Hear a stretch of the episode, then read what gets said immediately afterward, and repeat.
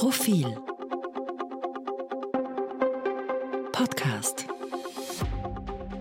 Herzlich willkommen, liebe Hörerinnen und Hörer, beim Profil Politik Podcast. Gutes neues Jahr Ihnen auch gewünscht.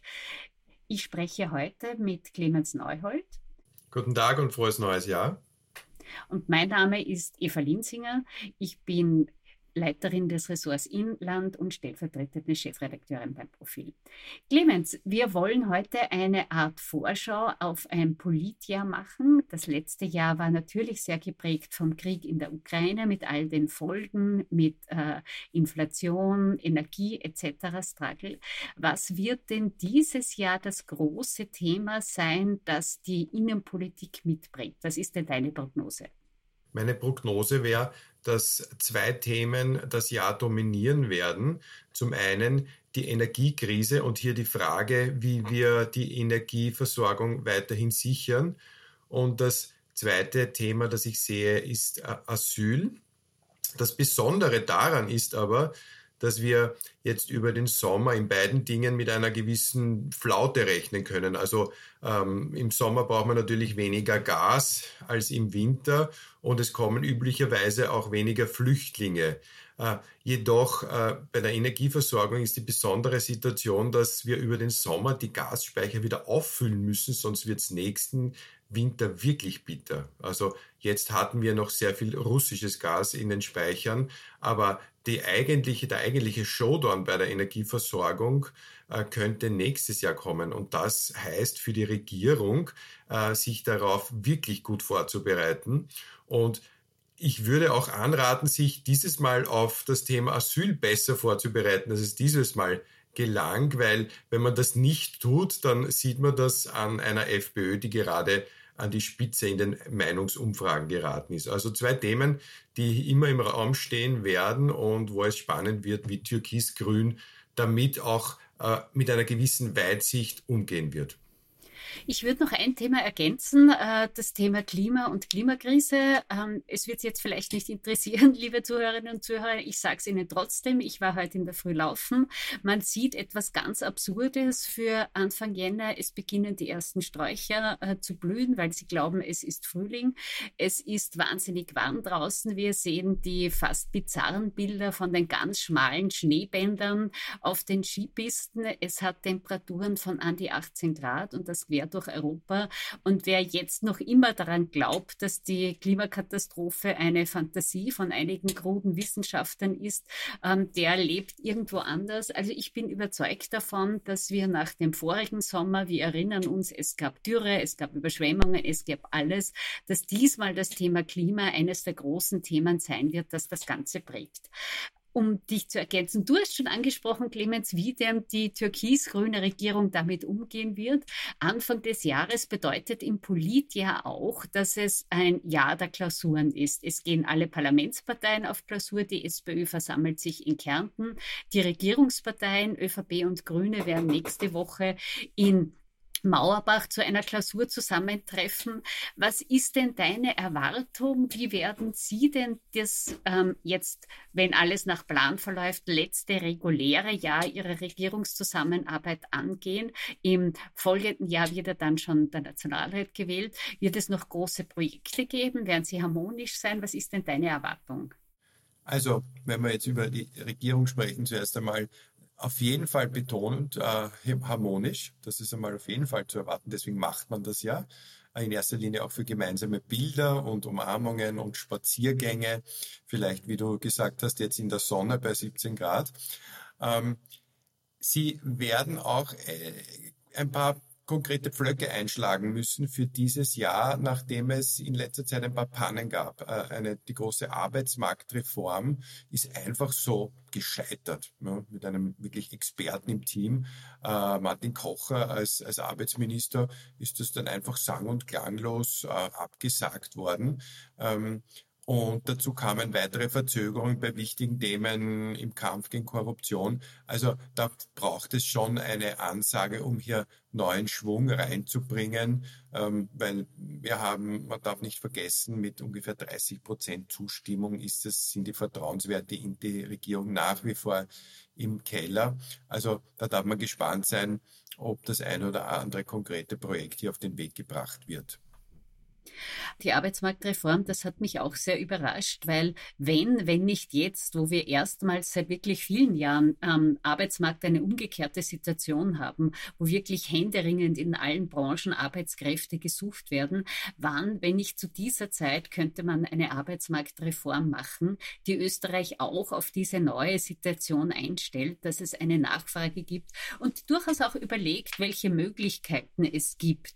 Wir haben ja zusätzlich zum Beispiel äh, Daten aus dem Pensionssystem, das nahelegt, äh, dass länger gearbeitet werden muss. Und da kann man sich einfach überlegen, was ist denn sinnvoll? Vielleicht wollen Leute mit 4, 5, 6, 67 dann halt nicht mehr Vollzeit arbeiten, aber durchaus noch ein bisschen arbeiten, durchaus noch ein bisschen erwerbstätig sein und da kreative Lösungen zu finden.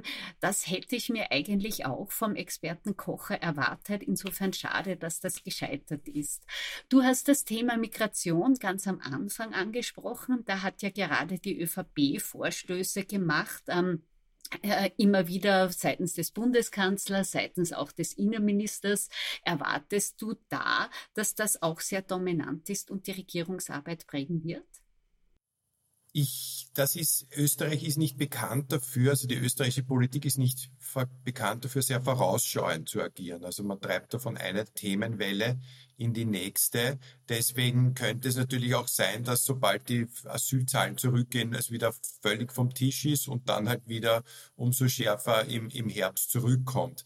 Aber weil du den Arbeitsmarkt angesprochen hast, da gäbe es natürlich schon die Möglichkeit, einmal äh, darauf zu hinzuweisen, ähm, dass äh, Migration auch, auch, auch hilft, äh, äh, den Arbeitskräftemangel zu dämpfen und, und hier ein Augenmerk zu legen darauf, wie, wie es gelingt, Flüchtlinge in den Arbeitsmarkt zu integrieren, ähm, da mal auch eine gewisse Bilanz zu ziehen und zu schauen, was funktioniert, was funktioniert nicht.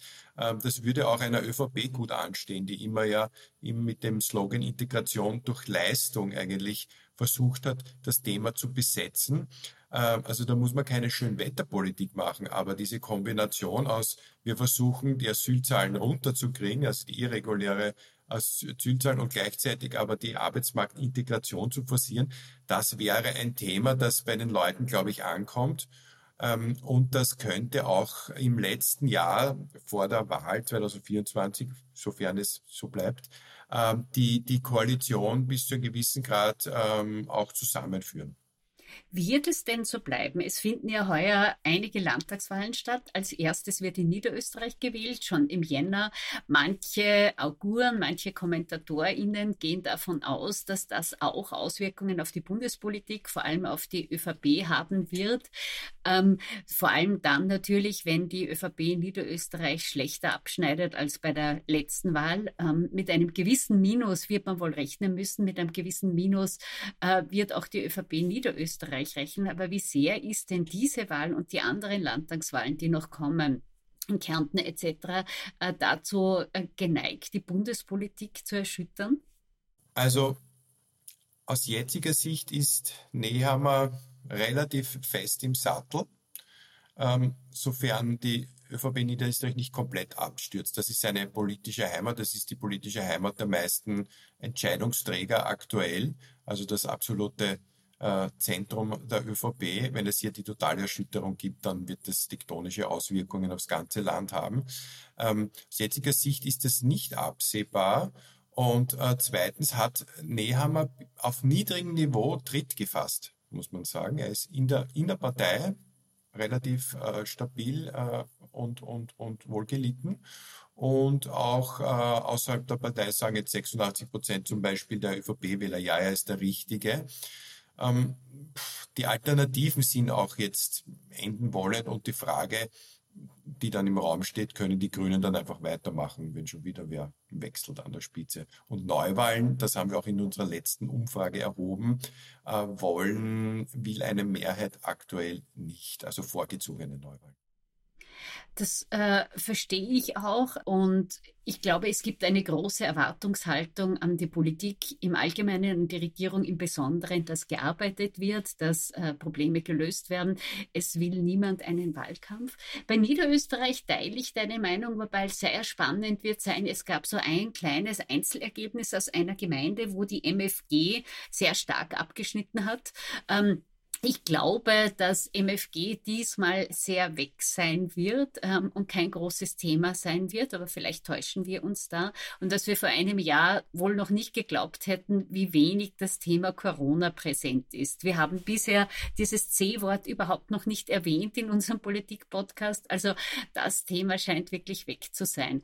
Aber äh, eine Frage, die ich mir stelle, ähm, das letzte Jahr war innenpolitisch auch sehr davon geprägt von diversen Maßnahmen. Maßnahmen, von Antiteuerungsmaßnahmen, Antiinflationsmaßnahmen, äh, vom Klimabonus, von der Strompreisbremse, kurz von lauter Maßnahmen, die dazu dienen sollen, für die Bevölkerung die Mehrkosten abzufedern.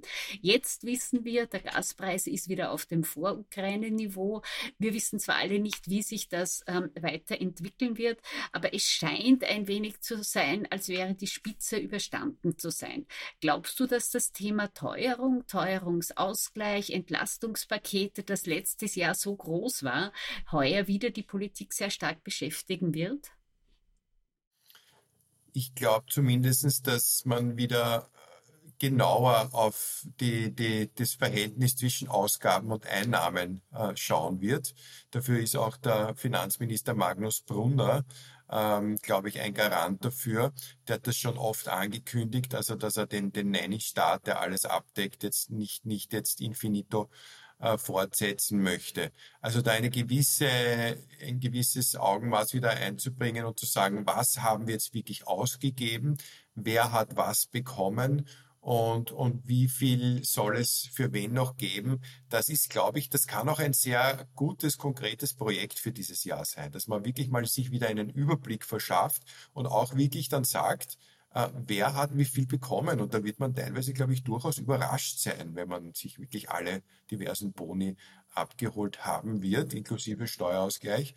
Und dann zu sagen, ähm, wie geht's weiter mit den Staatsfinanzen, also damit rechne ich eigentlich fix, weil du, wie, wie du gesagt hast, eine wesentliche Säule Corona-Hilfen äh, scheint weg zu sein. Und bei der Teuerung äh, ist natürlich jetzt ab Frühjahr dann auch ähm, weniger, weniger Druck da. Wie gesagt, alles mit dem Fragezeichen, wie es in der Ukraine weit, weitergeht, weil wenn es da zu einer noch ärgeren Verhärtung kommt, kann es natürlich zu Lieferengpässen kommen und zu wirklichen Knappheiten, die wir so noch nicht sehen.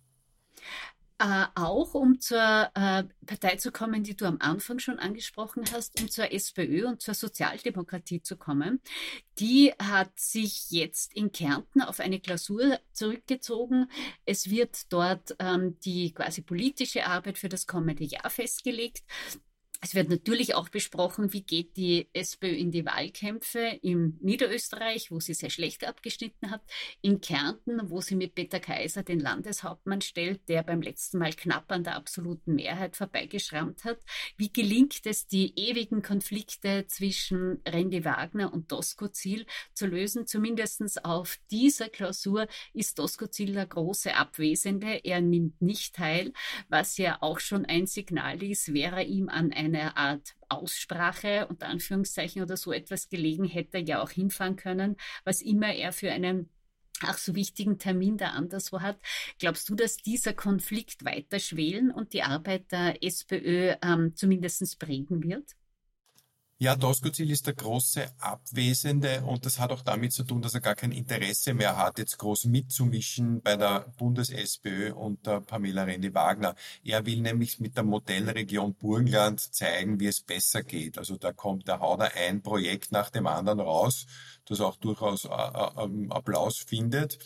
Und er ist ähm, mit, mit, mit René Wagner, das so viel kann man glaube ich sagen, die werden jetzt nicht mehr beste Freunde werden und er wird sich da auch jetzt nicht mehr groß unterordnen. Das heißt auch, ich rechne damit, dass auch 2023 äh, die Frage im Raum stehen wird und bei jedem Interview gefragt wird, wer wird Spitzenkandidatin bei der nächsten Nationalratswahl und die einen werden dann sagen, äh, Randy Wagner natürlich und die anderen, die eher im Doskozil-Lager sein sind, werden eher sagen, schauen wir mal.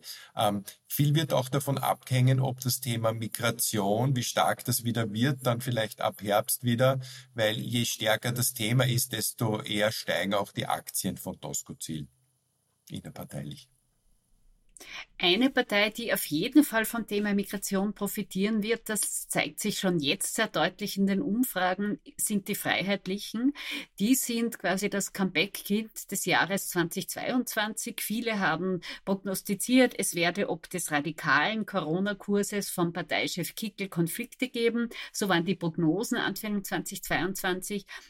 Nichts davon ist eingetreten. Die FPÖ ist in den Umfragen deutlich im Aufwind, in manchen schon auf Platz 1.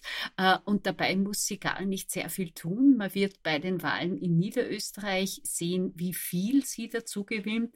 Dass sie dazu gewinnt, das scheint äh, quasi garantiert zu sein. Und es ist interessant, dass die FPÖ quasi nahtlos auf das nächste Thema Migration umschwenken könnte, nachdem sie vorher versucht hat, mit dem Thema Migration zu punkten. Über eine Partei haben wir noch nicht geredet geredet, über die Neos. Ähm, woran liegt das? Spielen die gar keine Rolle mehr? Ähm, sind die so klein? Sind die die äh, seriöse Oppositionspartei, die man manchmal vergisst? Was ist deine Prognose zu den Neos?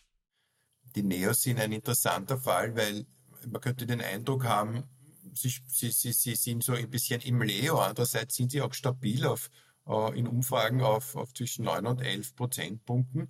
Und das ist eigentlich, muss man sagen, für eine Partei, die neu gegründet wurde vor nicht ganz so allzu langer Zeit, ähm, eine schon eine, eine gewisse Leistung. Eben. Und ähm, sie haben ihre wirkliche Rolle aber nach wie vor nicht gefunden. Also sind sie jetzt wirklich eine wirtschaftsliberale Partei? Äh, oder sind sie eigentlich auf gesellschaftspolitischer Sicht eigentlich die zweiten oder ersten Grünen? Da gibt es irgendwie kaum Unterschiede.